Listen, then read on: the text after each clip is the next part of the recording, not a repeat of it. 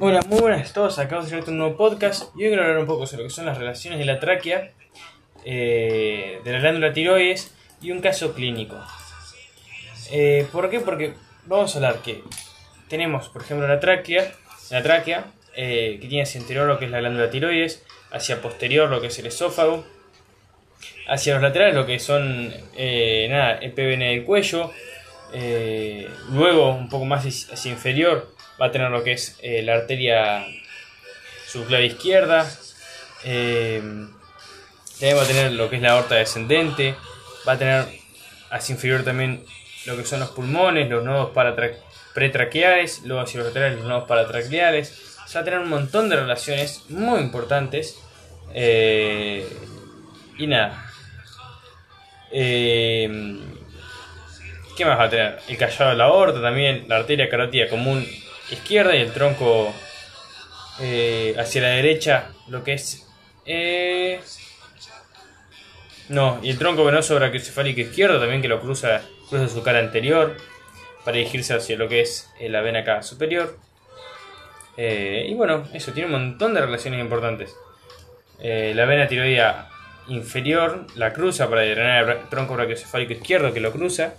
Así que nada, un montón de, y relaciones importantes. Y por último, y ya la corto nuestras relaciones importantes, eh, hacia la derecha tener tronco arterial brachiocefálico.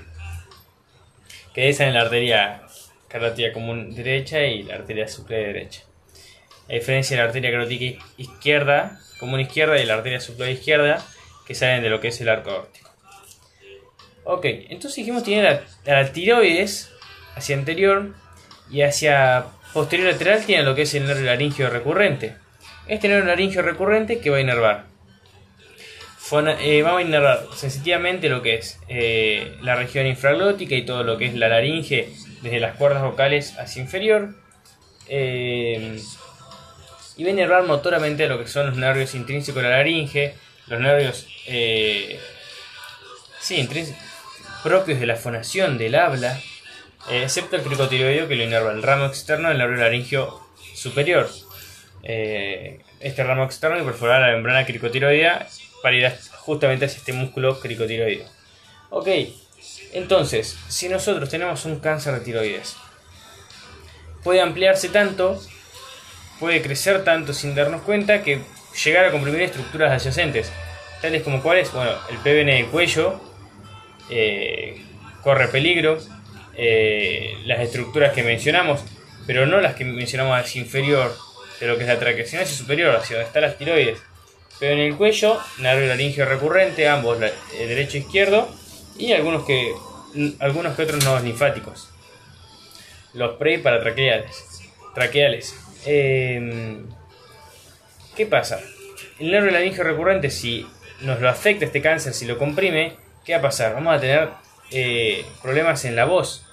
¿Por qué? Porque este nervio inervaba motoramente a casi todos los músculos intrínsecos de la laringe. Digo casi todos porque el cricotiroideo lo inerva, ya dijimos. Pero si no, a todos.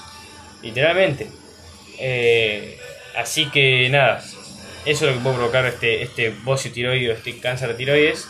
Si no, no es diseminado a tiempo. Y si es diseminado a tiempo, pero no así durante la extracción de este de esta, tiroides, porque debido a este tumor, a estas células cancerígenas eh, o neoplásicas, la extraemos, pero también nos podemos llevar puesto al nervio laringio recurrente.